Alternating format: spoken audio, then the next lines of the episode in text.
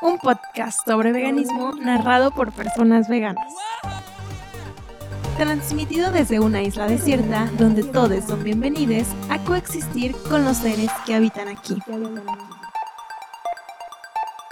Hola, ¿cómo estás? Soy Clau y te la bienvenida a este episodio del podcast desde una isla desierta. Estoy un poco nostálgica, feliz, emocionada, muchas emociones el día de hoy porque es el último episodio del año. Y pues antes de empezarlo, porque vamos a cerrar con brocha de oro, quiero darte las gracias por escuchar los episodios que hayas escuchado, por estar escuchando este. Este es el primer año del podcast y ha sido algo que nunca me imaginé, la neta. O sea, hace un año cuando yo quise empezar este, este proyecto, de verdad me lancé y sin pensarlo mucho compré todo lo que necesitaba y dije, va, y pues estar a un año de, de más o menos haber tomado esa decisión, de haber empezado con todos los preparativos, pues significa mucho, ¿no? O sea, como que verlo en retrospectiva y decir, wow, o sea, ya fue un año, ver todos los episodios, ver todo lo que hemos logrado, ha sido pues muy importante. Estoy muy agradecida por eso. Y pues obviamente no hubiera sido posible si no hubiera sido por ti que estás escuchando los episodios, que dejas tu comentario, que dejas tu apoyo, que lo compartes. O sea, de verdad, Muchas, muchas gracias.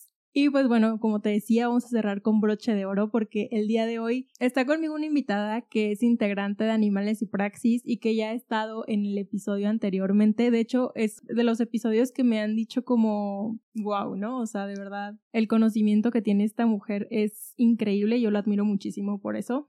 Ella es abogada y tiene un diplomado en bioética y bueno, también es miembro de Animales y Praxis y también es activista por los derechos animales, que justamente es el tema del día de hoy. Ella es Isabel Franco. ¿Cómo estás, Isa? Hola, Clau. Pues feliz de, acompañarte y también emocionada de, escuchar todo lo que ya llevas en este año. Que también hoy salieron las listas de, podcast y saliste muy likeada. súper feliz. o sea, de verdad, la primera que me, que me etiquetó dije, no inventes, o sea, qué chido y veía que más personas era igual y dije, wow, o sea, de verdad, como que digo, es importante y es importante hacerlo, ¿no? Hacer estos espacios para hablar de todos aquellos seres que la sociedad prácticamente ignora todos los días, es importante pues poner el tema sobre la mesa. Como hablando también de, de lo chido de estos episodios, porque luego tocan muchos temas, pues, o sea, se puede abordar desde muchos lados y cada quien con su experiencia o como con su interés más particular, pues aprendemos mucho. Yo estoy en el gimnasio y estaba escuchando el de de colonialidad, por ejemplo, que como que luego vas eh, ampliando pues tu conocimiento.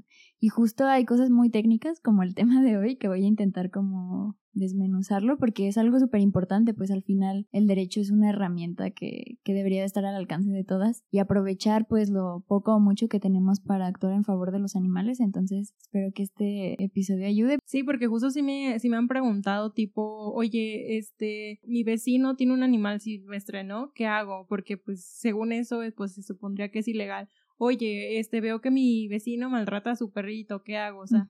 Hay muchas cosas que desde el punto personal y con los animales, las especies que convivimos todos los días podemos hacer y hay otras cosas que podemos hacer, tipo organizarnos para exigir a lo mejor lo que están haciendo aquí en Jalisco, de que presentar la iniciativa para prohibir las corridas de toros, ¿no? O las peleas de gallos, o cómo podemos apelar a las leyes para pedir justicia por esas especies, ¿no? Y se me quedó en la mente de hace rato que dijiste de que todas las personas aportan su punto de vista. Y es que la verdad yo siento que todo este año que llevo con el podcast es como si yo hubiera hecho de que un doctorado en veganismo. o sea, de verdad, todo lo que he aprendido, o sea, lo que me ha abierto la mente el convivir con personas, o sea, tú, los animales y praxis, todos los invitados que han estado aquí, me han nutrido como de su experiencia y pues sí es como de que, o sea, he cambiado un montón la, la perspectiva que tengo de muchísimas cosas y yo creo que allá afuera, pues similar, ¿no? O sea, con toda la información que está al alcance de, pues ahora las personas que pueden tener acceso a estas plataformas, pues sí me lo han dicho, pues como de que no es como encontrar este tipo de información allá afuera sin leerte de que tres libros, ¿no? O algo así. Sí, yo creo que es como nuestra responsabilidad, pues que todo lo que conocemos y que procesamos de estos libros que leemos de, no sé, la actividad profesional toda, como pasarla de una forma digerible. Entonces, podemos empezar. Sí, empezamos. Bueno, a mí me gusta empezar dando como un poquito de contexto. Entonces, primero invitarlos a que escuchen el otro episodio que grabamos del problema ético de consumir animales, porque ahí hablo justo de que pues ha sido un proceso histórico que se ha desarrollado para llegar al momento que tenemos hoy y esto está relacionado con el derecho animal porque eh, la moral o la forma en la que percibimos a los animales se refleja en su estatus jurídico que es de lo que vamos a hablar hoy. Entonces, el pensamiento especista que está entramado en la moral de nuestra época y de otras épocas, pues se ha reflejado en las leyes y en los sistemas jurídicos, dando como resultado que los animales sean cosas hasta el día de hoy. Y esto a su, a su vez está relacionado con el sistema económico que se favorece del sistema jurídico, porque los animales como cosas pues son mercancías de las que se pueden obtener provechos que ahí se puede ahondar más en el episodio de Mine, que es muy bueno también. Entonces eso, tener como muy claro que los animales hoy en todo el mundo, con algunas excepciones muy puntuales que podemos hablar más adelante, son bienes o cosas. En el sistema jurídico tenemos como tres categorías muy importantes que son las personas, los bienes o cosas y las acciones. Para este episodio nada más nos vamos a centrar en las dos primeras. Las personas somos quienes tenemos derechos y obligaciones, algunas. Personas no nada más somos las eh, físicas, como tú y como yo, sino existen las personas morales, por ejemplo, una empresa podría de ahí de alguna forma ser un Estado, por ejemplo. Y digo que no todas tienen derechos y obligaciones porque algunas solamente tienen derechos que eso es muy importante también tenerlo en cuenta porque algunas personas que hablamos de los derechos a los animales decimos que no van a tener las mismas obligaciones que nosotras, por ejemplo, no van a tener que pagar impuestos y tampoco van a tener todos los derechos como a votar y ser votados porque no les funcionan para nada. Eh, y eso tiene que ver con que las personas habemos algunas con capacidad de goce y de ejercicio, que es como se conoce, que básicamente el goce es que puedes eh, disfrutar de todos tus derechos y el de ejercicio es que además puedes, eh, por ejemplo, tú solito demandar que alguien te está vulnerando alguno de esos derechos y también tienes obligaciones pues de respetar los derechos de las otras personas. En algunos casos en específico de personas humanas no tienen esta capacidad de ejercicio como eh, los niños, los niños algunas personas que se han declarado como no competentes, que están bajo la tutela de otras personas eh, y es lo que se habla que los animales, si fueran considerados personas, pues tendrían, ¿no? Solamente capacidad de goce. Sí, porque justo, o sea, los animales comparten muchas características con estas personas que no pueden defenderse por sí mismas, pero aún así esas personas humanas pues tienen los derechos, ¿no? Entonces, mucha crítica se le ha hecho al sistema jurídico de decir, a ver, ¿por qué si un bebé que no tiene, o sea, las capacidades que tú mencionas que debería de tener un animal para ser considerado una persona, o sea, porque al bebé sí lo protegemos, pero a los demás animales no. Y eso que mencionaste también al inicio me parece muy interesante porque toda la sociedad se ve reflejada en sus leyes, ¿no? O sea, las leyes han ido avanzando con el paso del tiempo y lo podemos ver, por ejemplo, en los derechos que se han hecho para protección de las mujeres, ¿no? O sea, los últimos años han sido, o sea, leyes que se han ido promulgando y aprobando para la protección de múltiples derechos de las mujeres y esto no existía antes, ¿no? Entonces la sociedad evolucionó y los derechos con ello también han ido evolucionando, pues. Se supone que es una de las características del derecho, ¿no? Que sea progresista. Existe el principio de progresividad que te dice que un derecho que ha sido conquistado no puede ser echado para atrás, ponle. Obviamente también como tener muy en cuenta que el derecho es muy imperfecto, pues como cualquier creación humana, entonces obviamente eso está en la teoría, pero en la práctica pues puede haber casos como muy puntuales que los vemos. Pero regresando un poco a las personas son las que pueden tener derecho, las cosas no tienen derechos. Entonces, a veces escuchamos como en pláticas como casuales así que el hecho de que existan leyes de protección es porque los animales ya tienen derechos y esto es falso porque los animales siguen siendo considerados cosas. ¿Y cómo serán esas leyes de protección? Una de las características de, de las cosas es que son apropiables es decir, que alguien que sí tiene derechos, una persona humana, física o moral, pues, puede ejercer la propiedad o la posesión sobre esa cosa. Y una de las características del derecho de la propiedad es que está limitado por las leyes y por las buenas costumbres y cosas así. Pero lo que nos interesa aquí es que todos los derechos humanos, todos, tienen sus limitantes. Y normalmente la ley es una de esas limitantes. Es decir, la propiedad que tú, por ejemplo, pudieras tener en esta casa está limitada por la ley. No puedes usarlo para fines ilícitos, por ejemplo. La propiedad que tú tienes sobre Coco, que está ahí, también está limitada por leyes, en este caso las leyes de protección animal. Coco es una perrita. que está aquí acostada. Eh, entonces, cuando hablamos de que los animales tienen derechos, sería porque hay un código civil, por ejemplo, que dice que Coco, para seguir con el ejemplo, tiene el derecho de recreación o recreación de, ajá, de que la alimenten, pues. Pero en realidad no está en un código civil que dice que Coco es una persona que tiene derechos, sino que está en una ley de protección que te está limitando a ti tu propiedad sobre Coco diciéndote, puedes ejercer eh, el uso, el abuso y disfrutar de los frutos de, valga la redundancia, de que de Coco, por ejemplo, si tuviera hijitos, siempre y cuando la alimentes, le des comida, no la golpees, este, la saques a pasear, le pongas una placa, etc. Esa es la diferencia. Estamos hablando de leyes de protección que más bien regulan la conducta humana, no le conceden derechos al animal. Y esto tiene sus excepciones, como decía al principio.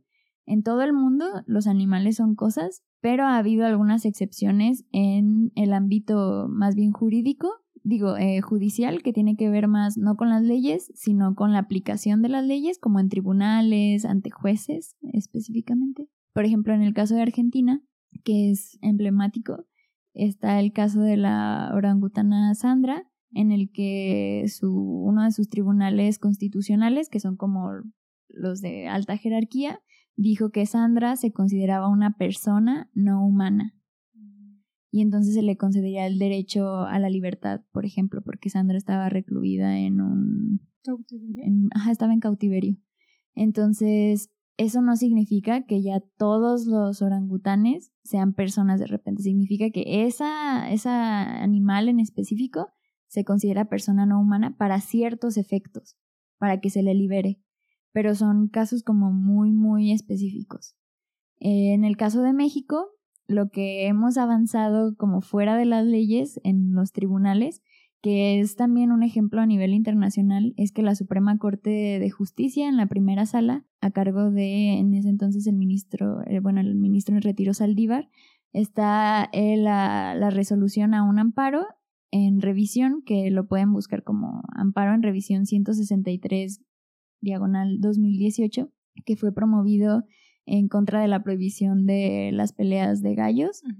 Y ahí Saldívar dice algo como súper importante, que la protección al bienestar animal, otra vez, protección al bienestar animal, hablando de leyes, no de cambiar su estatus jurídico, puede limitar de forma legítima, o sea, las leyes y el sistema que, que protege que se apliquen, avala que, que, puede limitar los derechos humanos. En ese caso, el derecho a la cultura, por ejemplo, el derecho al trabajo, el derecho a la no discriminación, que es otro que alegaron. Esto en términos como más coloquiales es que nuestros derechos humanos pueden restringirse para proteger a los animales. Por ejemplo, en el caso de las corridas de toros, ¿no? O sea, que las personas apelan a la cultura para decir, ah, es que yo tengo el derecho de hacer este tipo de cosas pero las leyes de protección animal limitarían este tipo de acciones. Sí, o sea, tu derecho a la cultura está limitado a que ningún animal sea objeto de crueldad, que es básicamente lo que dice la sentencia, pues, pero en gallos.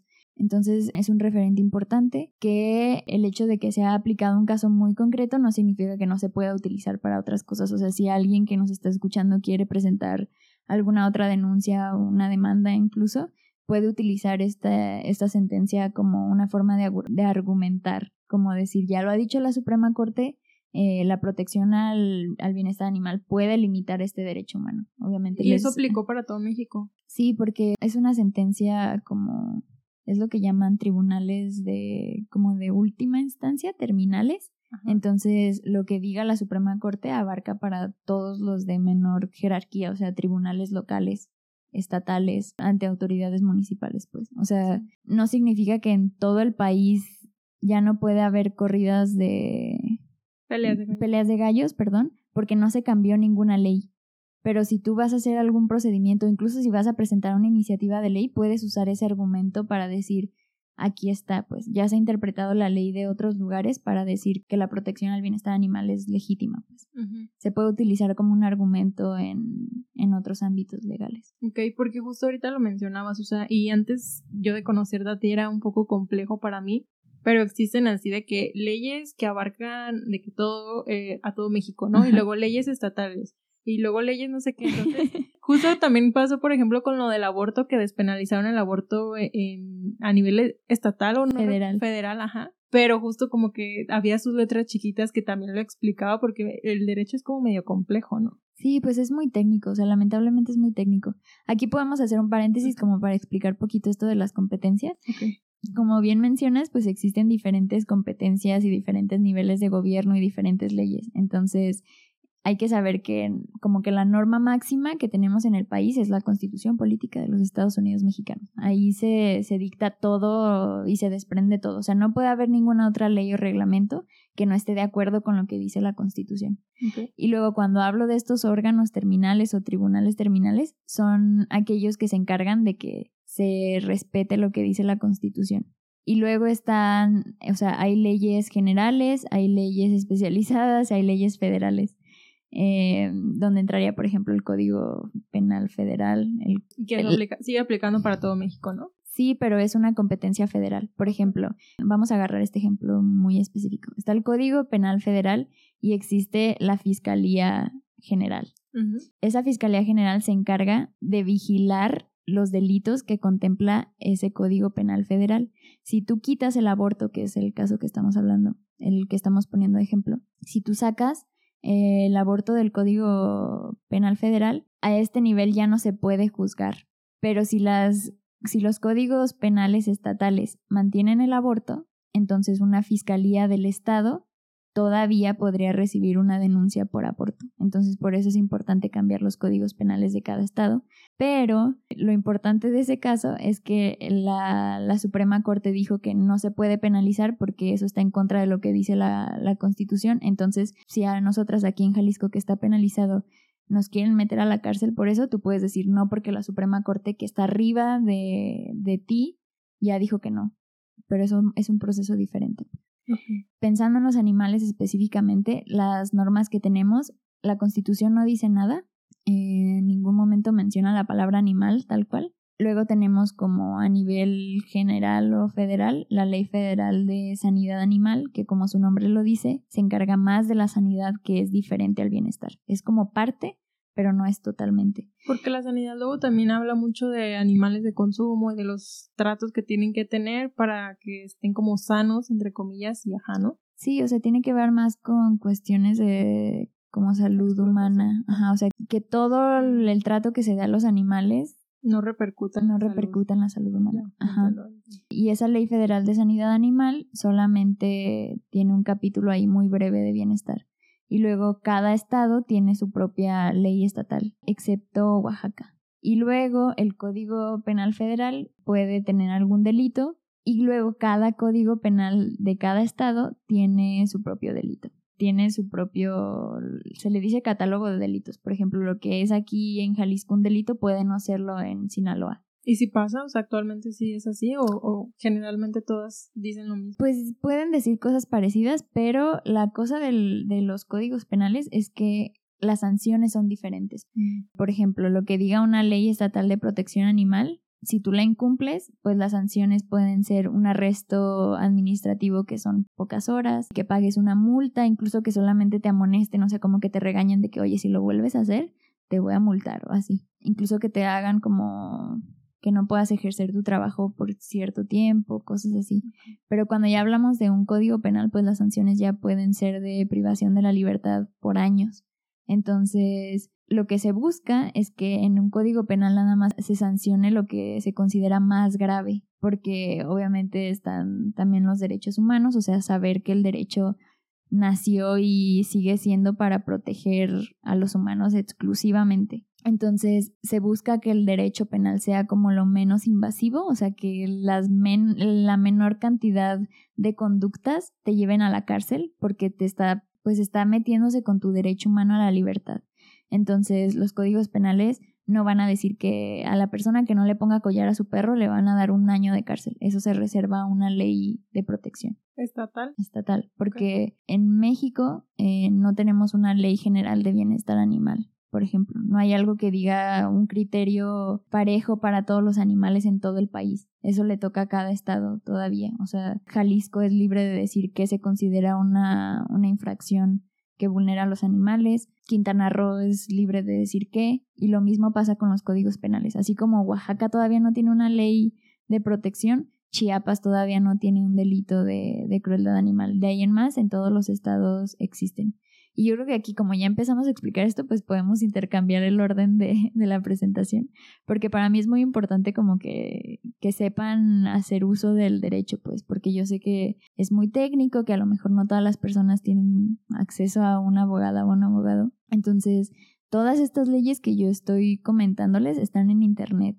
O sea, si quieren consultar la constitución, si quieren consultar cualquier ley federal, general, lo que sea, métanse a la, en, en, Google, o sea, o bueno, donde quieran, busquen eh, la Cámara de Diputados, leyes, um, y ahí pueden meterse y ahí va a estar un link que los lleven a la Constitución, ta, ta, ta, y luego pueden meterse ahí mismo a leyes estatales y ahí las va a derivar como a la página de internet de cada congreso local. Si no si quieren ir directo, pues pueden buscar eh, Congreso de y su estado y ahí buscar leyes que puede estar en actividad legislativa o tal cual busque, poner en el buscador de que Congreso, Congreso de Jalisco, ley, pum, y luego ya ahí buscar la que tenga que ver con los animales. O sea, hay varias leyes dentro de cada estado, pues. sí, pues. Eh, pero, o sea, yo he visto como de que hay como varios PDFs, así que ley de protección, de los inmuebles, ¿no? Y es un PDF donde vienen un montón de artículos. O sea, eso. esa es la otra parte, pues. Ustedes vayan a, si quieren una ley federal, general o especial, o la Constitución, métanse Cámara de Diputados y ahí les va a aparecer como todo el catálogo de todas las leyes que regulan absolutamente todo en el país. Ahí solamente, si quieren buscar algo de animales, solamente van a encontrar la de sanidad animal y la Ley General de Vida Silvestre. Luego, si quieren... Para todo México. Eso es para todo México. O sea, su aplicación es en todo el país. Y aquí es otra cosa importante, lo que te decía que cada animal tiene una protección diferente. De acuerdo a su especie. De acuerdo a la especie, ajá. No es igual ni en todo el país ni en todos los países y no es igual para un perro que para un cerdo, por ejemplo. Y aquí quiero poner un ejemplo muy puntual. Tú puedes ejercer tu derecho de propiedad sobre tu perro pero si le amputas una pierna por crueldad, aquí en Jalisco es un delito y te pueden meter a la cárcel. Pero si tú ejerces tu derecho de propiedad sobre un cerdo, porque tienes una granja para explotación ganadera, y le amputas la cola sin anestesia, no pasa nada, porque estás ejerciendo tu derecho de propiedad que no está regulado porque ninguna ley del país le da protección a los animales en granja mientras están en el periodo de crianza. Pero si yo voy y saco a ese cerdo de la granja, a mí me pueden meter a la cárcel porque estoy robando la propiedad de alguien más y ahí sí hay un delito que se llama vigiato. Entonces ese es un ejemplo como súper claro de cómo las leyes protegen diferentes entre cada animal y que incluso pues protegen antes la propiedad privada que el maltrato en algunos casos como muy específicos, ¿no? Y luego tenemos el caso de España que ha habido algunas modificaciones a su código civil para que los animales considerados de compañía pues tengan ahí una protección en ciertos procesos como el de divorcio, de que quien se queda con el perro. Con el perro. Entonces ese es un ejemplo muy claro. En el caso de México, como retomando, si quieren buscar protección para los animales silvestres, va a estar en la Ley General de Vida Silvestre que va a hablar de trato humanitario pero si quieren buscar algo de protección para animales domésticos, que serían como las dos grandes clasificaciones, o sea, tenemos animales y la primera grande clasificación va a ser silvestre, que no está en contacto directo con la humanidad y que no ha sido domesticado, y luego los animales domésticos. Y dentro de los animales domésticos eh, van a encontrar la Ley Federal de Sanidad Animal y las leyes estatales de protección animal, que pueden tener diferentes nombres. Por ejemplo, aquí en Jalisco es la Ley de Protección y Cuidado para los Animales pero en otro lado puede ser la ley estatal de protección a la fauna. Entonces, por eso es muy importante que revisen en el código, en, en la página del Congreso de, de su entidad. Si, o sea, nosotras vivimos en Jalisco, vamos a revisar la de Jalisco. Alguien que nos esté escuchando en Yucatán, métase al Congreso de Yucatán. Y ahí es donde está regulado todo lo que tenga que ver con los animales domésticos. También cuando entren a este catálogo de leyes de los congresos, pues como tú dices, va a haber leyes que regulan cualquier cosa. O sea, va a estar el Código Civil, donde se regula la propiedad, el matrimonio, etcétera. Va a estar el Código Penal, que también nos interesa ahí van a entrar a buscar a ver si en su qué se considera un delito en su estado, porque tampoco va a ser lo mismo, por ejemplo, aquí en Jalisco, en Puebla, en Hidalgo, hay delitos a la crueldad en rastros, por ejemplo, que es un trabajo que ha hecho Igualdad Animal, que se sancione de forma penal la crueldad en rastros, pero eso puede no estar en Chihuahua. Entonces es importante que revisen el código penal, pongan animal y ver qué conductas sí se sancionan de forma penal o no en su estado. Y todo lo que no esté en el código penal muy seguramente esté en la ley estatal. Entonces, cuando entren a, esto, busquen animal, fauna, en algunos casos busquen cosas como biodiversidad, como en el Estado de México, ajá, o sea, en donde están todas las leyes enumeradas, denle de que buscar. Control F. Control F eh, o comando y pongan animal. Si no les sale nada con animal, pongan fauna. Si no les sale nada de fauna, pongan biodiversidad, que creo que es el caso de Estado de México, que tienen un código de biodiversidad y ahí tienen un libro especial de bienestar animal. Y luego ya cuando localicen la ley, pues descarguen el PDF o el Word, porque cada congreso es diferente y todas las leyes tienen una estructura medio parecida. Al principio van a encontrar que dice el objeto de esta ley es, y eso es muy importante porque ahí te va a decir como promover la cultura de protección, regular el bienestar animal, sancionar la crueldad, etc.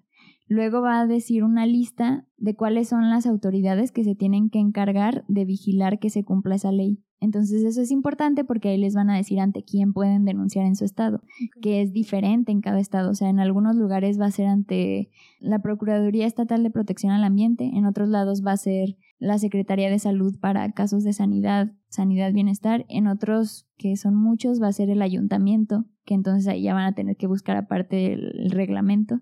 Pero regresando a la estructura, fíjense bien qué le toca a, cada autoridad y luego después de las autoridades van a venir eh, muchos artículos en los que se regula o se prohíbe.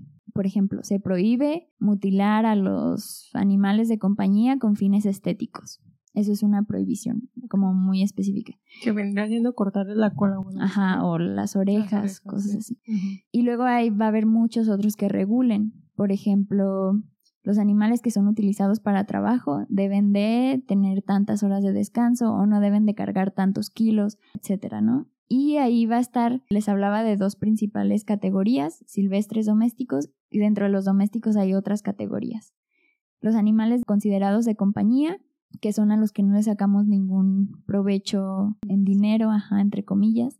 Están los animales que son explotados para trabajo, que ahí pueden entrar como muchos. Puede ser como otra gran clasificación, como los que son usados para asistencia, eh, para personas con alguna discapacidad. También ahí entran los caballos de que transporte. Los de tiro, carga, ajá, se llaman tiro, carga y monta. Todos los animales de trabajo. Luego están los animales para uso en laboratorio, de experimentación con fines académicos, están los animales que se explotan para consumo, que también los pueden encontrar como de abasto o etcétera. Creo que esas son las grandes clasificaciones también, si no es que se me va otro. Y algunas leyes tienen capítulos. Y entonces te va a decir capítulo cuarto de los animales de compañía, capítulo quinto, ta, ta, ta. Y ahí en, en las leyes por lo general las que son más completas porque también saber que cada entidad tiene mejores o peores. O sea, la Ciudad de México, Estado de México, Nuevo León, son algunas de las que tienen mejores leyes, Colima, Nayarit, pero hay otras que están como muy atrasadas, pues, como Jalisco un poco. Entonces, saber que esto que estoy diciendo es como un poco general, pero que es muy importante que revisen cada ley y que la lean toda, pues. O sea, si ya saben muy bien qué es lo que están buscando, pues su control F y poner ahí como palabras clave, compañía o mascota, que es algo que también se sigue usando en algunas leyes. Y entonces, ¿a cómo vamos?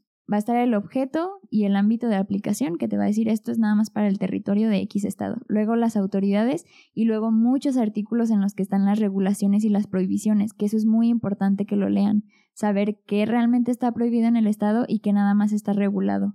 O sea, que se puede hacer, pero que tiene que cumplir ciertos requisitos y que ni siquiera se menciona en la ley. O sea, si ni siquiera se menciona, no van a poder denunciarlo como tal cual o, o busquen ahí algún artículo en el que se pueda interpretar.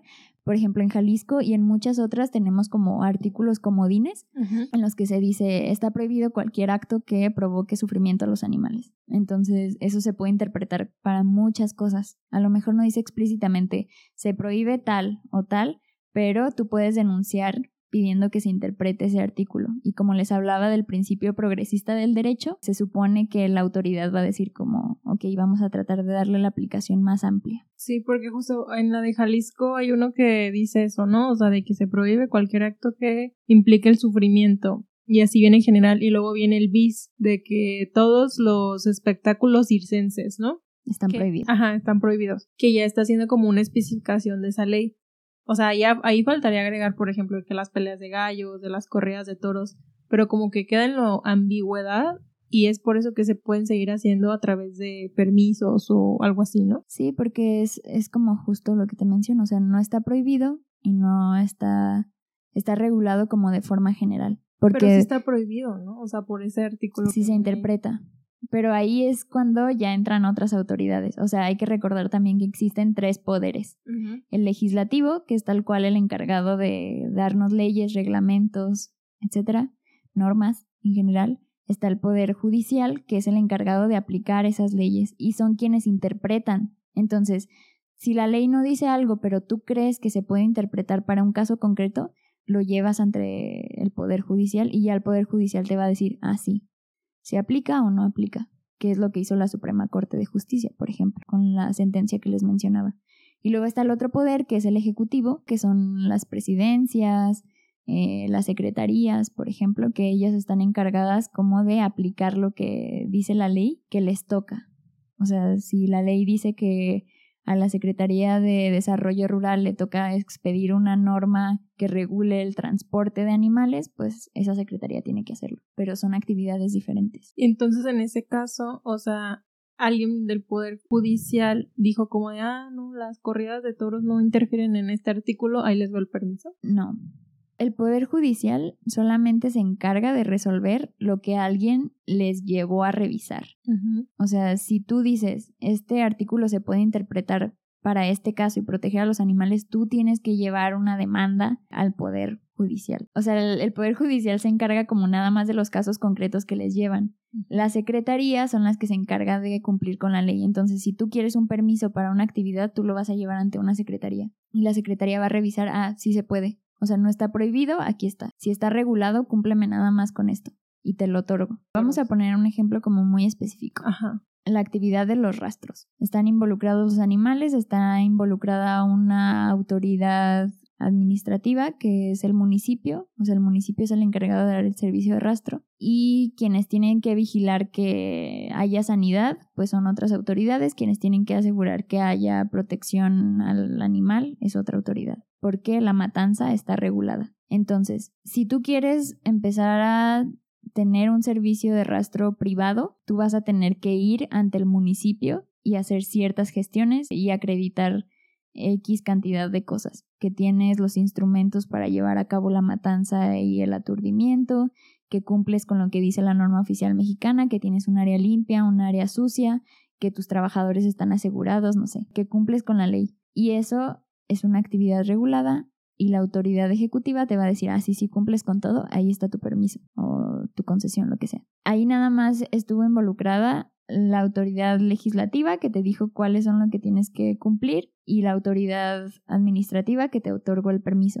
Si tú quieres involucrar a la autoridad judicial, por ejemplo en Jalisco, que es un delito, ponle que existe este, este rastro que tiene el permiso, que cumple con la ley, aparentemente, pero alguien va y ve que hay crueldad. En Jalisco es un delito. Entonces tú conoces el caso concreto de Jalisco, tal animal en tal rastro, haces una denuncia penal y entra la autoridad que va a juzgar, pues. Pero, es un caso concreto. Y es un acto que sí está, es legal, ¿no? Está regulado. No hay como que un apartado dentro de la ley que prohíba la matanza de animales. O sí existe, pero para ese caso no. no. Está regulado. Ah, ok.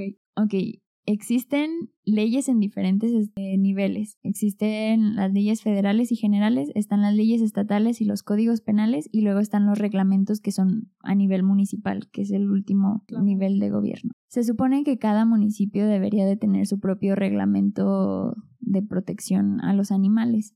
En caso de que su municipio no lo tenga, pues se van a lo que sigue, que es la ley estatal. Esas son las formas las que pueden consultar qué es denunciable y qué no en su, en su entidad. Y luego existen vías, como he mencionado, la vía penal para casos muy concretos que estén en el código penal, eh, la vía administrativa, que es como se conoce cuando hay un incumplimiento a una ley estatal de protección o a un reglamento, y existe como una tercer vía, que es la civil, que ahí hay que recordar, en los códigos civiles estatales también se regula la propiedad. Entonces, si recordamos, los animales siguen siendo cosas y, por ejemplo, tú ejerces propiedad sobre los animales con los que vives. Si alguien comete un acto de crueldad contra uno de ellos, está dañando tu propiedad en términos legales. Entonces, si tú quieres denunciar que alguien le hizo daño a un animal y es delito en tu estado, puedes denunciar por la vía penal si en la ley estatal dice que ese acto estaba prohibido, puedes denunciar por la vía administrativa, pero además puedes denunciar por la vía civil para pedir que se te pague el daño que se le hizo a tu propiedad. Son tres denuncias. Hay tres vías ah, que puedes usar o no. Es solamente saber que tienes como esas opciones. La vía civil puede ser un poquito más complicada y ahí yo creo que sí estaría bien que contacten con una abogada o abogado pero al final saber que, que, existe, pues, que pueden solicitar la reparación del daño. O sea, al final es hacer uso de, de lo que tenemos, pues. Y luego para las otras dos, ya teniendo en cuenta cómo es más o menos la estructura de las leyes estatales de protección, el código penal es un poquito diferente, pero ahí nada más denle control F animal y ahí van a ver si está o no y que cuáles son las actitudes, conductas específicas que pueden denunciar por esa vía. Luego, ¿ante quién se denuncia? En el caso del incumplimiento a las leyes estatales, es importante que revisen al principio cuáles son las autoridades. Les digo que en general van a ser las procuradurías de protección al ambiente o los ayuntamientos. Si son los ayuntamientos es un poquito más difícil porque luego ni se enteran que hay una ley estatal de protección a los animales. O sea, el ayuntamiento es como algo más general, ¿no? Es a nivel municipal, ajá. Entonces, ahí también, o sea, saber que la denuncia es nuestro derecho y nuestra obligación, pues. También cuando hacemos este ejercicio estamos educando a las autoridades, de decirles, sí, sí existe, y como tú ya te diste a la labor de conocer la ley, pues le puedes decir, aquí en este artículo dice que tú me tienes que recibir la denuncia. Y también saber que si no te quieren recibir una denuncia, tú puedes preguntar como el nombre y el cargo de la persona y todas las autoridades tienen como un órgano interno de control o una auditoría y el hecho de que no quieran hacer su trabajo pues es corrupción. Entonces, si se quieren poner poquito pueden decir de que, a ver, recíbemela o pásame tus datos. Y eso aplica como para todas las vías, pues, administrativa, civil y penal. La administrativa va a ser ante estas autoridades que están en esa ley y va a depender de cada entidad, entonces revísenla.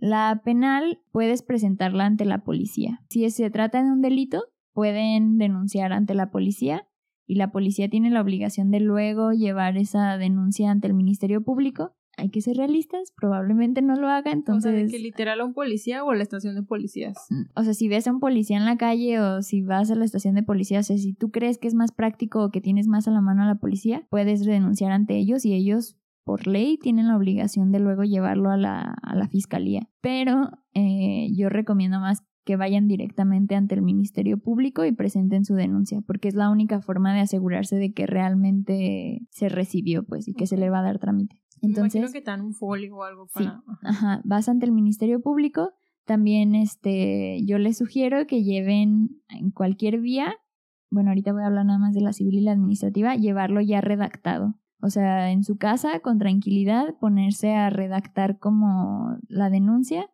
que en términos generales necesita contener a quién están denunciando, si tienen esa información, o sea, si tienen nombre y apellidos, dirección, formas de localizarlo, agregarlo, si tienen como información más general, como nada más domicilio, color de la finca, a qué horas lo pueden localizar, agregarlo muy importante poner lo que se está denunciando, o sea, específicamente el acto, la fecha y el lugar. Y luego, si tienen, pues adjuntar las pruebas, solamente si tienen. Y luego pueden hacerlo de forma anónima en muchos lugares, hablando de lo administrativo, ahí fíjense en, en la ley o en el reglamento si dice de que se puede hacer de forma anónima, pues sí, si no, pues pongan su nombre que eso también ayuda a que sea más fácil para ustedes darle continuidad, o sea, asegurarse de que se esté atendiendo la denuncia.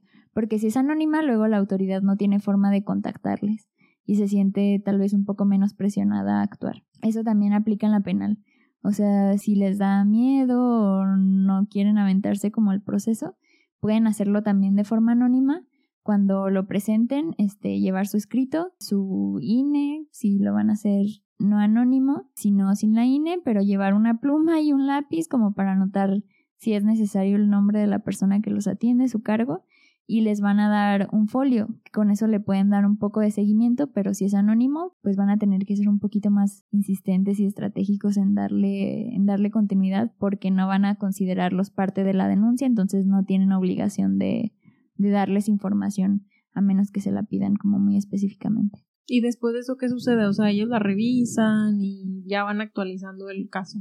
Ajá, en el caso de las denuncias ciudadanas por incumplimiento a la ley estatal o al reglamento, lo que pasa es que reciben la denuncia, te van a decir como que así ah, ya, ya la recibimos y luego van a hacer visitas de inspección y de vigilancia. Van a acudir al lugar, van a revisar al animal, van a revisar las condiciones que se denunciaron y dependiendo de cuál sea la infracción, pues van a dar medidas de seguridad, por ejemplo, retirar al animal o quitarles con lo que están haciendo el daño, por ejemplo, o no decir ninguna medida de seguridad y nada más proceder como algún tipo de, de sanción, como la amonestación, decirles como, por ejemplo, si tienen al animal afuera, darles una amonestación de que tienen que darle techo, agua, comida. Y que si lo vuelven a hacer, entonces van a regresar y los van a multar. O directamente a una multa. O sea, darles chance de que se defiendan y si no, pues una multa o un arresto domiciliario. También cada ley dice cómo se sanciona. Por ejemplo, si que no le pongas placa, se sanciona con 100 pesos. O por dar un ejemplo. Patearlos o hacer algo que les lesione de forma mínima, hay multa de tres mil pesos. Otro ejemplo. Y así, así va a terminar ese, ese proceso administrativo con una sanción y a ti te pueden informar, ah, esto fue lo que pasó, o a lo mejor no te van a informar, solamente lo van a llevar a cabo y ya.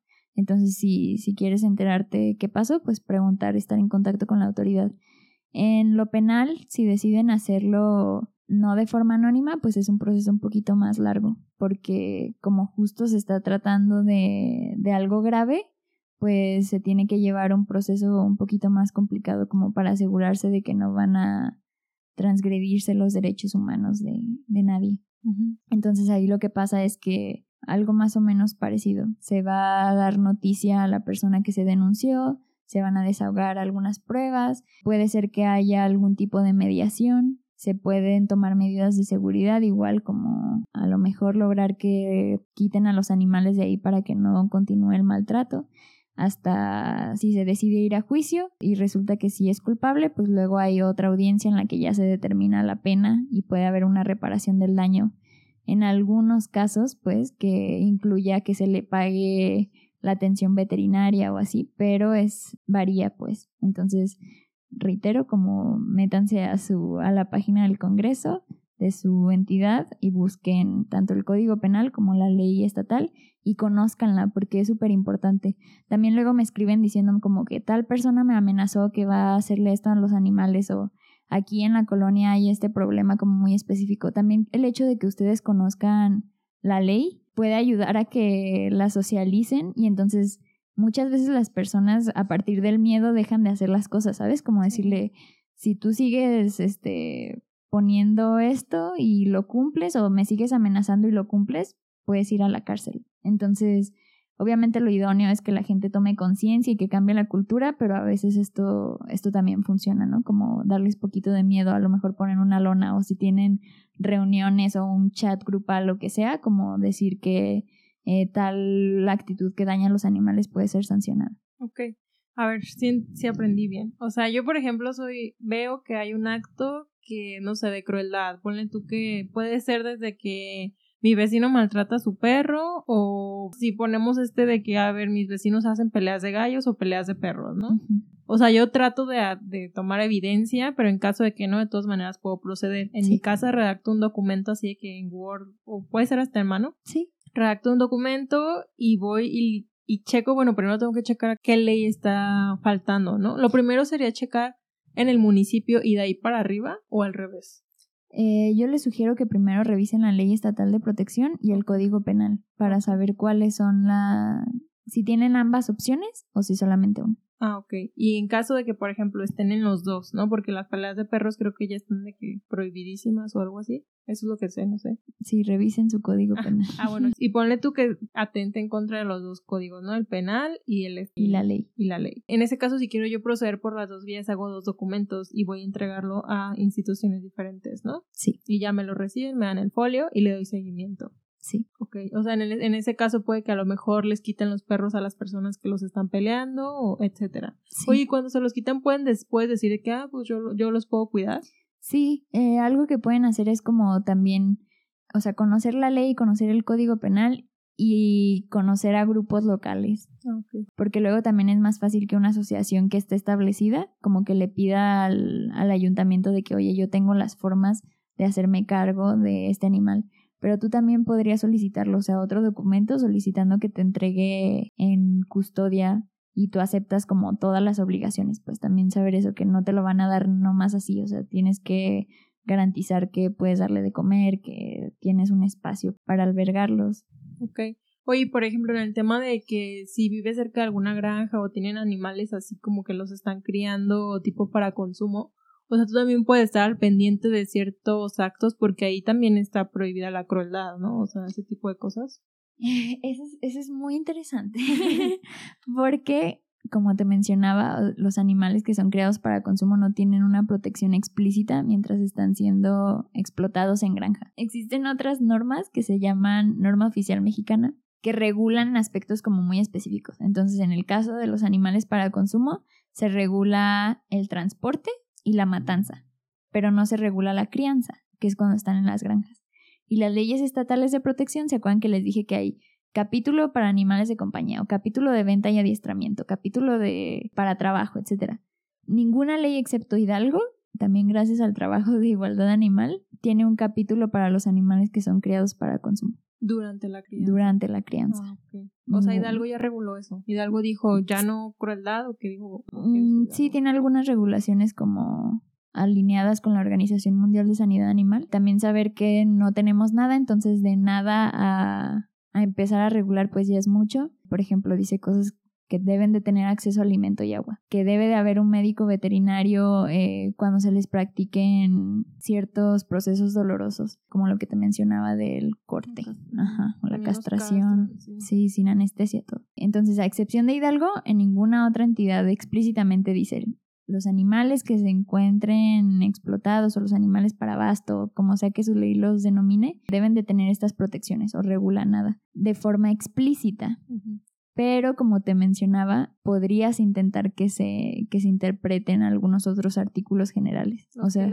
como Como comodines, ajá. Por ejemplo, en el ámbito penal, a menos de que diga explícitamente que se excluyen, se supone que debería de aplicar. Por ejemplo, si un código penal en su artículo dice que se prohíbe X acto de crueldad y no dice explícitamente que se excluye a los animales que son explotados para consumo, se supone que debería de aplicarlo. Como la ley ahí este, se puede tornar complicada, ¿cómo decirlo? Que se necesitaría una interpretación, entonces ya tienes que recurrir a un órgano judicial para que entonces ellos digan, ok, de, la interpretación de este artículo y tomando en cuenta estos argumentos, si les aplica también a estos animales o no les aplica. Okay. Entonces eso ya tendría que verse en tribunales, lamentablemente. Pero qué importante es como hacer algo, ¿no? Porque digo, o sea, como dicen siempre, la información es poder y a veces como que somos testigos de situaciones crueles, o sea, hacia animales y como que a veces la gente solo dice que, ay, qué triste, ¿no? Pobrecitos. Pero sí puedes hacer algo, pues, o sea, puedes hacer ese tipo de denuncias y pues chance y, y hacen algo para, pues para que se vaya acabando todo esto, pero sí pienso que son muy pocas personas las que hacen una denuncia ya formal, ¿no? Sí, eh, yo creo que hay como un poco de, o sea, como que todavía tenemos que avanzar en la cultura de la denuncia en general. Y luego si a eso le agregas que no es tan conocido, o sea, que la gente sepa dónde encontrar una ley, por ejemplo, o cómo se estructura la ley o dónde encuentro cada cosa o así, pues es otro reto. Y luego si a eso le agregas que las autoridades no te van, o sea, que muchas veces tienen mucho trabajo o no quieren atender ciertas cosas y te dicen, ah, no, esto no se denuncia aquí. Y tú no sabes, o sea, no tienes identificada la ley y el artículo que dice sí toca ahí, pues te vas, ¿sabes? O sea, no tanto por... Porque no se haga. Porque no quieras, sino porque no conoces. Sí. Entonces eso, y luego también, o sea, a pesar de que he sido un poquito insistente en que la denuncia anónima es complicada, pues, porque no es tan fácil que, que estés ahí presionando, es mejor una denuncia anónima a nada. Claro.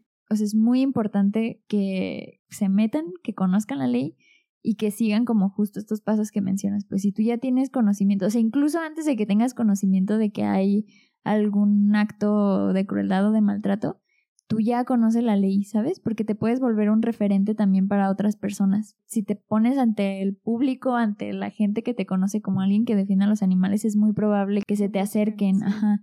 Entonces, conocerlo te va a ayudar a ser como un referente. Y ya cuando te, te familiarizas un poco, es más fácil. Y ya que empiezas a denunciar, como que le vas perdiendo el miedo y luego ya hasta te conoces con las autoridades y te pasan tu número y hasta te atienden más rápido y puedes volverte a alguien que derive denuncias. Entonces, es una actividad también de responsabilidad ciudadana, pues de, de educar a las autoridades a que, a que conozcan lo que existe, pues, porque muchas veces también cuando te dicen, no, aquí no se atiende eso, es porque ni saben que existe la ley, ¿sabes? Y a lo mejor entonces si ya se la llevas, puede haber ese cambio. Claro, oye, sí que, que importante hacerlo y bueno, agarrarnos de lo que tenemos para poder hacer cambios a favor de los animales, ¿no? Porque se sabe pues que las leyes son especistas, que las leyes en este punto pues no están viendo a los animales como ya una persona o como ya sujetos de derecho directo, como lo mencionabas al inicio.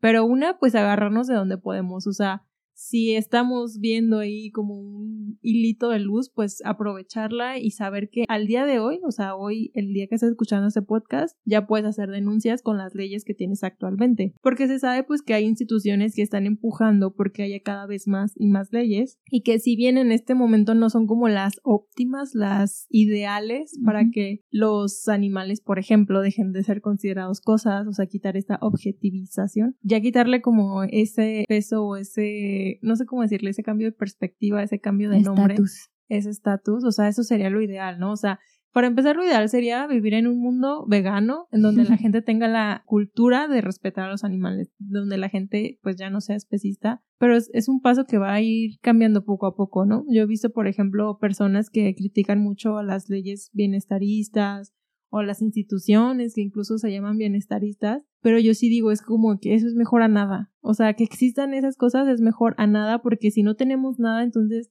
no hay quien esté empujando. O sea, como tú mencionabas, una denuncia anónima es mejor a nada. Y todo lo que hagamos siempre va a ser mejor a no hacer nada porque cada vez estamos como empujando más este, este muro, o sea, como para que se caiga y que en algún punto, pues eso cambie. O sea, si nos vamos a otro tipo de movimientos sociales, o sea, hace, ¿qué te gusta?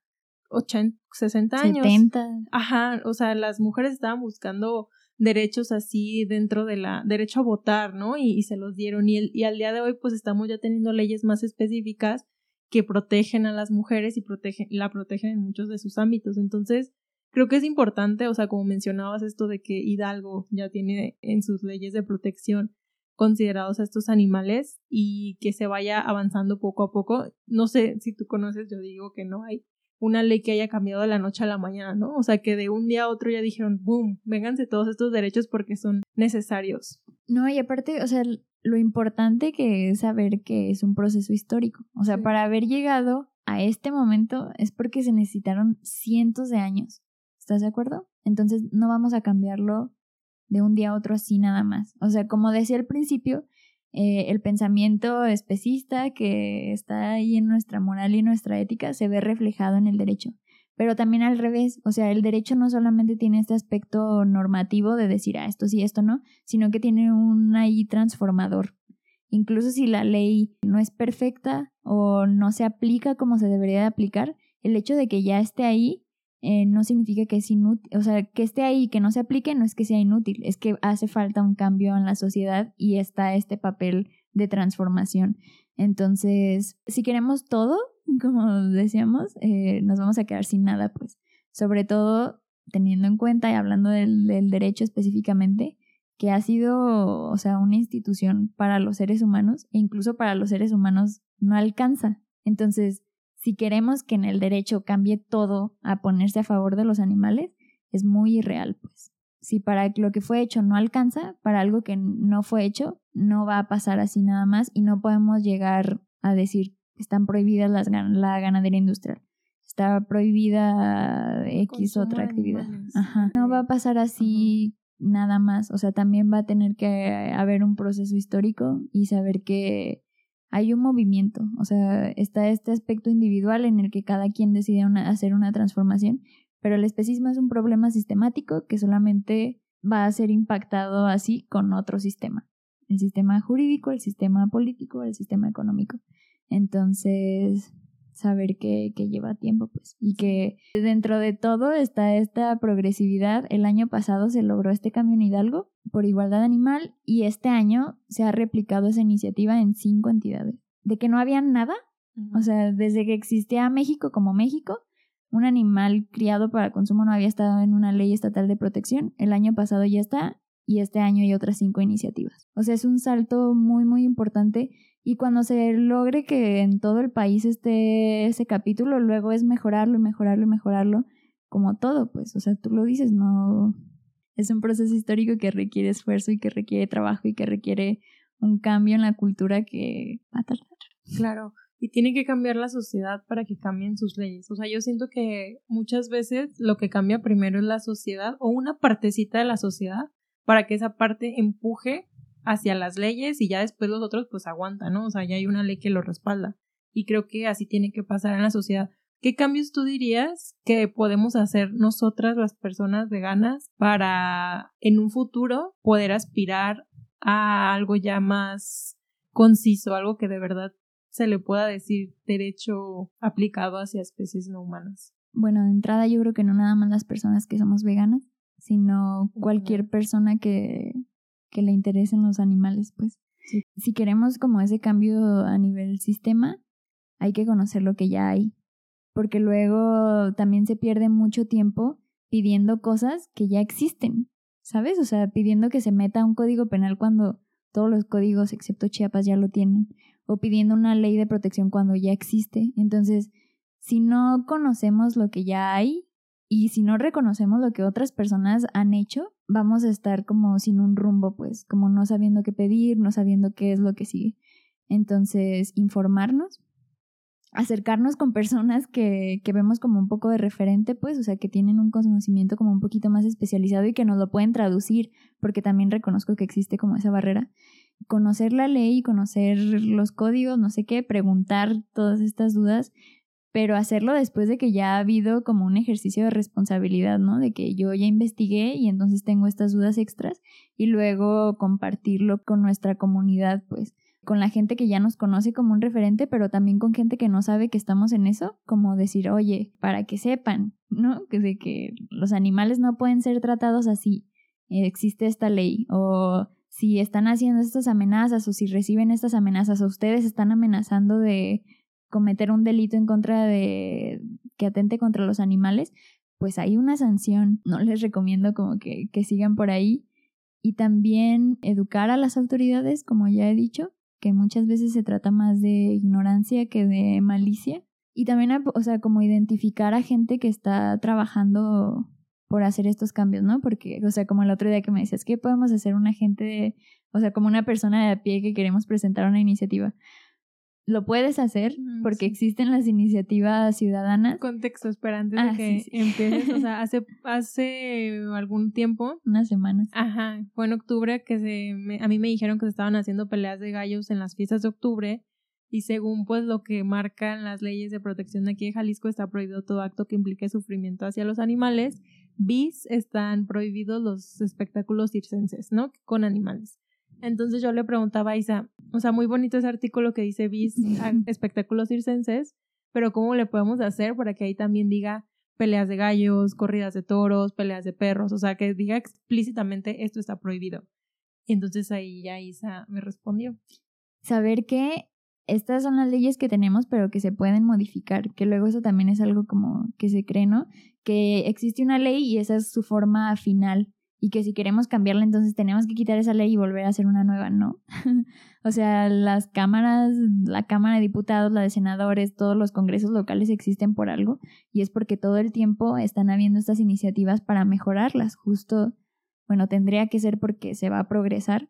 Entonces todo el tiempo se pueden mejorar, o sea, todo el tiempo. Y se hace, pues. Y se hace, y hay iniciativas, o sea, y hay, hay grupos que están trabajando por eso, pues. Una persona aislada puede hacerlo, o sea, puede empezar a organizar, pero también hacer un, hay un googleo rápido de si a ti te interesan los animales silvestres, pues a ver si hay un grupo que está trabajando por los animales silvestres. A lo mejor la iniciativa que tú quieres presentar ya está y lo que necesitas es como un impulso y entonces te organizas y lo apoyas y ya no está desde cero, ¿sabes? Sí. Si te interesan los animales eh, que son explotados para consumo de igualdad animal, o sea, hay un departamento importante legal que está impulsando estas iniciativas. Eh, estamos buscando cambiar la constitución, estamos buscando esta ley general de bienestar animal, estamos impulsando estos capítulos hasta que sea en todo el país, pues, y luego seguirle y seguirle. Entonces, pues parte de educarse también está eso, ¿no? Y si no está viendo nada en su, en su comunidad más cercana o no hay nadie que esté haciendo lo que, lo que ustedes buscan, pues empezarle. ¿Y cómo vas a saber que no está lo que buscas? Conociendo la ley, identificando una necesidad y luego a partir de eso eh, organizarte. Justo. Ajá, y, no, y te digo, o sea, las personas veganas pues especialmente, ¿sabes? Porque ya tienes ese impulso de inicio de que quieres hacer algo para cambiarlo porque no estás de acuerdo, porque sabes que no es lo correcto, pero incluso alguien que, que esté escuchando esto nada más para saber cómo denunciar o lo que sea, pues también pueden mejorar la vida de los animales con una denuncia, apoyando a otras personas que están buscando una regulación o una prohibición como específica. Justo, creo que los cambios empiezan desde ahí, o sea, haciendo algo, lo que sea que tú hagas, sea uniéndote a un grupo de personas que ya están organizadas u organizando un grupo, no sé, en tu en tu ciudad, en tu, lo que sea, en tu municipio, es importante hacerlo. Y yo sí diría como de que agárrate de las leyes que ya hay para denunciar todo lo que puedas y empuja para que esas leyes vayan evolucionando. O sea, yo sí creo que vamos a voltear a la historia en algún momento, bueno, quizás yo no, pero las siguientes generaciones y van a ver cómo ha evolucionado la ley de derecho animal. O sea, imagínate, ¿te acuerdas cuando solamente los perros y gatos estaban protegidos de ciertas cosas solamente? Y va a estar interesante ver cómo evoluciona todo, pero es importante que los que estamos en este punto sepamos pues cuál es nuestro papel, O sea, a mí me gusta mucho hacer como este ejercicio de, a ver, yo, Claudia, en 2023, o sea, ¿qué puedo hacer para llegar a más personas, ¿no? No veganas o veganas, o cómo puedo hacer para aportar a este movimiento tan grande, o sea, ¿qué puedo hacer yo en 2023? O sea, porque no estoy en 2100 donde ya existen un montón de cosas y ahora sí puedo hacer más cosas. Entonces sí es importante como posicionarnos en el punto en el que estamos, ser realistas y optimistas a la vez. Entonces, pues eso, ¿no? Sí, sí, sí, lo posible dentro de todo lo que deseamos. Y ahorita que estábamos mencionando el tema de que a lo mejor en algunas generaciones ya existen estos derechos aplicados hacia todas las especies no humanas, ¿cómo sería como este proceso de, subjetivación, este proceso de que, ok, ya no son cosas, ¿qué son? No. Sí, pues desde ahorita ya hay un poquito, bueno, no un poquito, ya hay doctrina. Existe el doctor Nava Escudero, por ejemplo, que y Nelly Lucano, que la has tenido aquí también, ella lo ha hablado mucho, o sea, ella habla de una decosificación en el sistema económico y una de objetivación en el sistema jurídico en el que los animales dejan de ser apropiables cosas. Nava nos dice que él es abogado y la verdad es que todo el derecho está lleno de gente como muy aferrada a la tradición y él propone que en lugar de ser considerados personas, ¿te acuerdas que te hablaba que existe como las estas dos grandes categorías, personas y cosas, como encontrar una tercera que sean los sujetos de derecho. De esa forma te evitas como ciertos conflictos con otros dentro del derecho, que al final van a ser quienes van a tener que llevar estos procesos legislativos, etcétera. Llamarles sujetos de derecho quita como estas barreras doctrinales en las que te digan, no, no puede ser una persona porque no tiene estas capacidades. Bueno, un sujeto de derecho. Y Marta Nussbaum, de la que también hablé en el otro episodio que a mí me gusta mucho, eh, habla de las capacidades.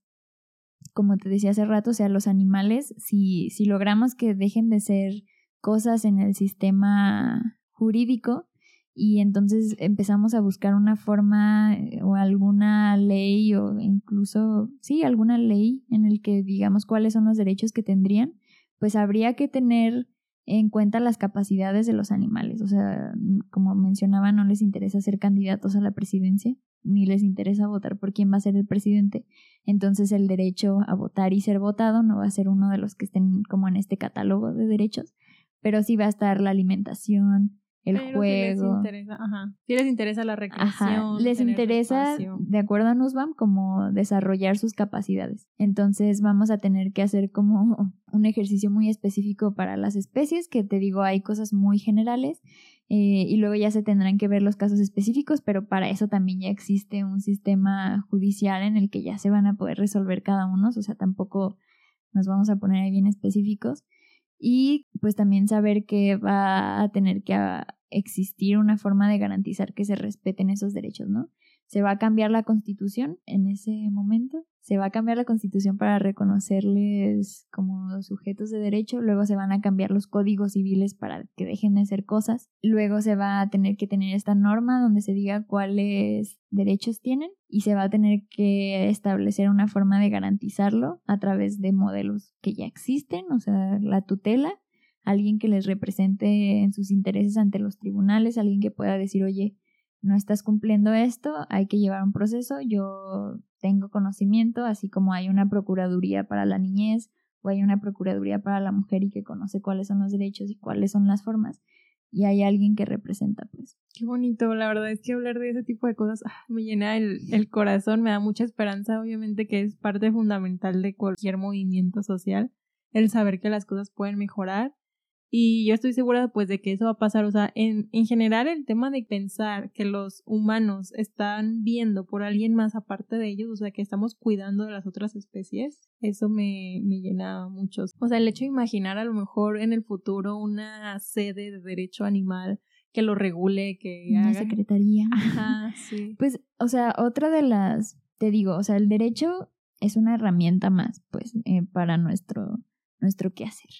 Y hay muchas estrategias, pues, o sea, afortunadamente hay activismo para mucha gente, para mucho público y hay muchas estrategias y una de esas es como reconocer en la Constitución no los derechos de los animales, sino el derecho humano a la protección animal. Y esa es una forma como muy efectiva porque existe este derecho, este principio de progresividad, entonces a lo mejor ahorita mi derecho si se reconocería, pues, o sea, si funcionara esa estrategia, eh, el derecho puede progresar. Por ejemplo, tomando el caso del derecho al medio ambiente, o sea, del acceso a un medio ambiente sano, empezó así. O sea, yo tengo un derecho humano a respirar aire, aire fresco, bueno, aire no contaminado, a agua, etc. Y luego eso progresó a que un ente no humano tenga derechos. En Ecuador, la constitución le reconoce derechos a la naturaleza, que es un ente no humano. Y eso empezó en otro lado, ¿sabes? Entonces, esa también puede ser una estrategia que en Harvard Animal Law propusieron y en esta legislatura alguien en la Cámara de Diputados lo presentó, o sea, reconocer el derecho humano a la protección animal, que puede ser una de tantas estrategias y alguna de esas debe de pegar, ¿sabes? Porque justo en una Cámara se, se, presentó esta iniciativa para reconocer este derecho humano y luego este año también se aprobó en la Cámara de Diputados una iniciativa que Igualdad Animal tiene para cambiar la constitución y tenías, o sea, se aprobó excepto por un diputado, por un legislador, todos los votos fueron a favor y eso es súper importante, pero también es súper importante y un reflejo como de este cambio que tenías a diputadas y diputados hablando de derechos animales. En una de las cámaras del país, pues, o sea, que es muchísimo, o sea, estaban hablando de derechos animales, de la necesidad de protegerlos, de la necesidad de tener consideración moral, o sea, eso ya, eso ya habla mucho, pues, hace unos años no era ese el discurso, pues. Entonces, sí, saber que el derecho es una herramienta imperfecta, sumamente imperfecta, que responde y corresponde a intereses que no van a estar alineados con nuestra postura ética, pero que es una herramienta y que sería pues obstinado resistirse a, a explorar y a usar. Sí, a final de cuentas podemos utilizarla a nuestro favor y es una de las tantas cosas que podemos hacer por los animales. O sea, así como muchas personas se dedican al tema del derecho como tú, hay muchas personas que podemos hacerlo. O sea, en general los ciudadanos pues y el derecho van siempre juntos, ¿no? A pesar de que no seamos abogadas o abogados, Sí, pues el conocerlo es una gran herramienta que podemos utilizar, así como muchas otras cosas, como es la, educación en general de la sociedad para ir construyendo este especismo y a la par vamos avanzando con las leyes y a la par todo se va moviendo, pero sí es importante como todos estos temas que estamos hablando, que de verdad súper valioso. Yo espero que les sirva a muchas personas, a todas las personas que lo están escuchando, porque es una herramienta que tenemos a nuestra disposición, es nuestro derecho el poder, es un derecho el, de- el denunciar. sí, es un derecho. Entonces poder utilizarlo, conocerlo y poco a poco ir avanzando con esta educación social. Yo creo que es importante que la gente deje de normalizar ciertos actos que se cometen hacia los animales y ver que ninguno de ellos está justificado, pero poco a poco podemos ir avanzando por ese caminito. Y se hace una cadena, o sea, Sí. otro ejemplo que es como muy importante y que parte de conocer como la ley otra vez, al final de donde dice como esto es lo que se regula, esto es lo que se prohíbe, está el procedimiento de denuncia, luego están las medidas de seguridad en algunos y luego las sanciones y luego cuando ya se acaba eso están los transitorios en el que te dice este, este cambio va a entrar en vigor, o sea, es aplicable a partir de tal fecha, porque también luego eso es algo que nos suele confundir como que ya se aprobó, pero por ejemplo las calandrias, que se aprobó, pero sigue habiendo caballos. Entonces, ¿qué pasa ahí?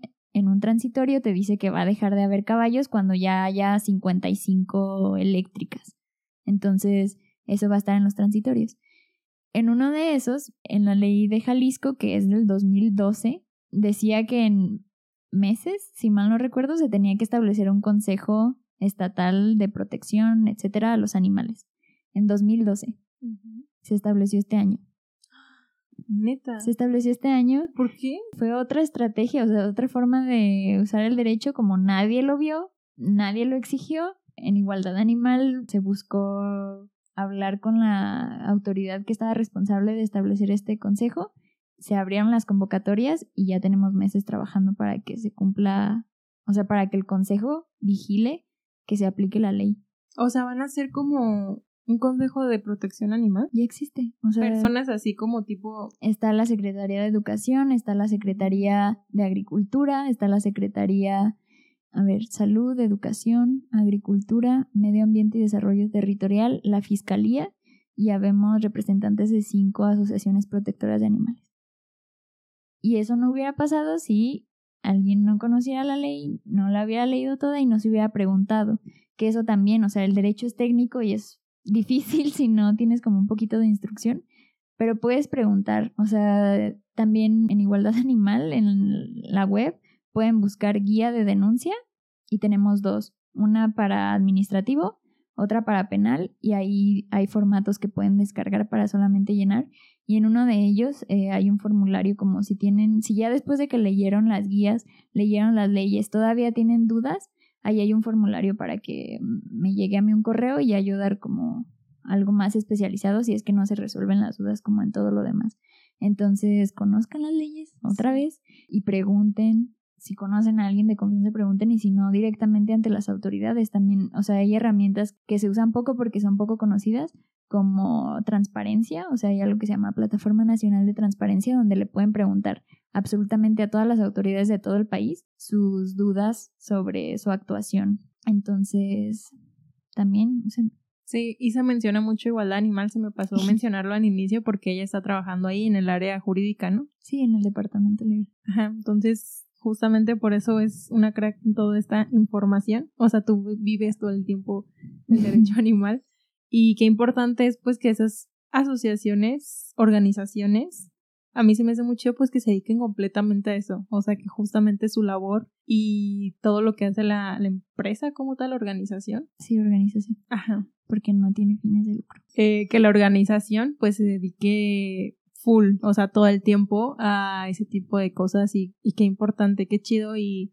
ojalá cada vez haya más organizaciones, más grupos de personas organizadas viendo todo el tema del derecho porque es importante como exigir, empezar a empujar, empujar, empujar hasta que se caiga ese muro especista. Les recomiendo todo lo que ya dije y también acercarse, pues, o sea, en igualdad animal, así como en animales y praxis, o sea, son tienen sus fines, o sea, si les interesa conocer más, o sea, ustedes como estudiantes o como maestros o empezar a organizarse en, en, sus ámbitos, pues pueden acercarse a Animales y Praxis y replicarlo y buscar espacios para, para seguir educando, hacer una labor de educación y concientización. Si les interesa como ser parte de, de algo organizado que busca un cambio estructural, específicamente nosotros trabajamos para los animales que son explotados como en mayor número, que son los que están en granjas y en mataderos, se pueden unir al grupo de protectores animales y ahí forman parte de nuestras campañas legislativas para cambiar la constitución, para cambiar las leyes.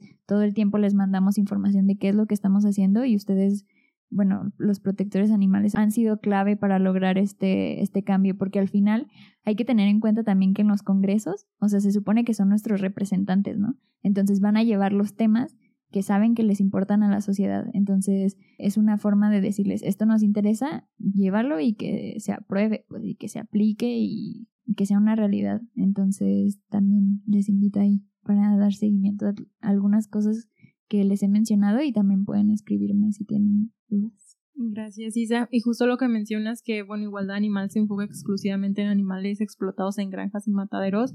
Así existen otras personas organizadas que, por ejemplo, se enfocan en delfinarios o se enfocan en justo peleas de gallos o corridas de toros. Y es importante que haya estos grupos de personas que se enfoquen en una causa o en varias, si así lo quieren, pero que existan. Sí es más importante, pues a pesar de que hay asociaciones que, por ejemplo, solo se dedican en la defensa de delfines o animales acuáticos en cautiverio, o sea, importa y eso suma a otras organizaciones que están viéndolo desde otros frentes, porque pues una sola persona no puede abarcar todo, todo el tiempo. Sí, y al final acercarse con una es acercarse con muchas, porque pues nos conocemos, o sea, cooperamos con algunas cosas que tenemos en común para otras cosas podemos derivarnos, ¿sabes? Como yo no hago esto, pero aquí hay alguien que lleva años trabajando. Entonces, esto de formar nuevos grupos también puede incluir como formar nuevos grupos que apoyen a otros que ya tienen como una estrategia y esto y, y, replicarlo como en sus ambientes. Justamente, muchas gracias por toda la información, de verdad creo que es como oro, oro puro, como dicen, oro molido, no recuerdo, pero es muy valioso, o sea, es muy valioso conocer esto y dar como ahora sí la pauta para que ya más personas puedan empezar a aprender, conocer más sobre pues los derechos que existen, las leyes y qué podemos hacer con ellas, ¿no? No te pregunto tu definición de veganismo porque creo que ya me la diste, pero si la quieres volver a dar, pues adelante. Pues nada más agregar como que es una cuestión de justicia, pues no es que busquemos que se les dé un trato compasivo nada más, sino que es una cuestión de justicia y es un movimiento social que busca este cambio como sistemático. Súper, muchísimas gracias nuevamente por la información. Gracias a ti persona que nos estás escuchando y reitero nuevamente el agradecimiento por estar cerca de este podcast en todo lo que lleva existiendo que ya va pues todo el año completo. Que de hecho Isa, no, recuerdo que fuiste como la segunda invitada creo. O sea, creo que fuiste el capítulo 2 y ahora eres el último de este año. Y qué bonito, pues, qué chido. La verdad es que, pues, Isa y yo somos amigas, entonces ahí vivimos cerca también. entonces creo que está bonito, pues, construir ese tipo de cosas en la comunidad en la que estamos. Pues está muy, muy genial. No sé si tú quieres agregar algo más antes de irnos. Pues nada, Clau, que gracias por invitarme y por darle eco, pues, para que más gente tenga acceso. Muchas gracias, se aprecia bastante. Y pues bueno, a ti persona que nos está escuchando, te invito a compartir este podcast para llevar a más personas. Escucha todos los episodios si no lo has hecho. y nos vemos en el siguiente año porque este proyecto no se va a terminar. Creo que sí es importante y conozco la importancia de generar estos espacios donde la información pueda ser esparcida fácilmente, todo por todos aquellos animales no humanos.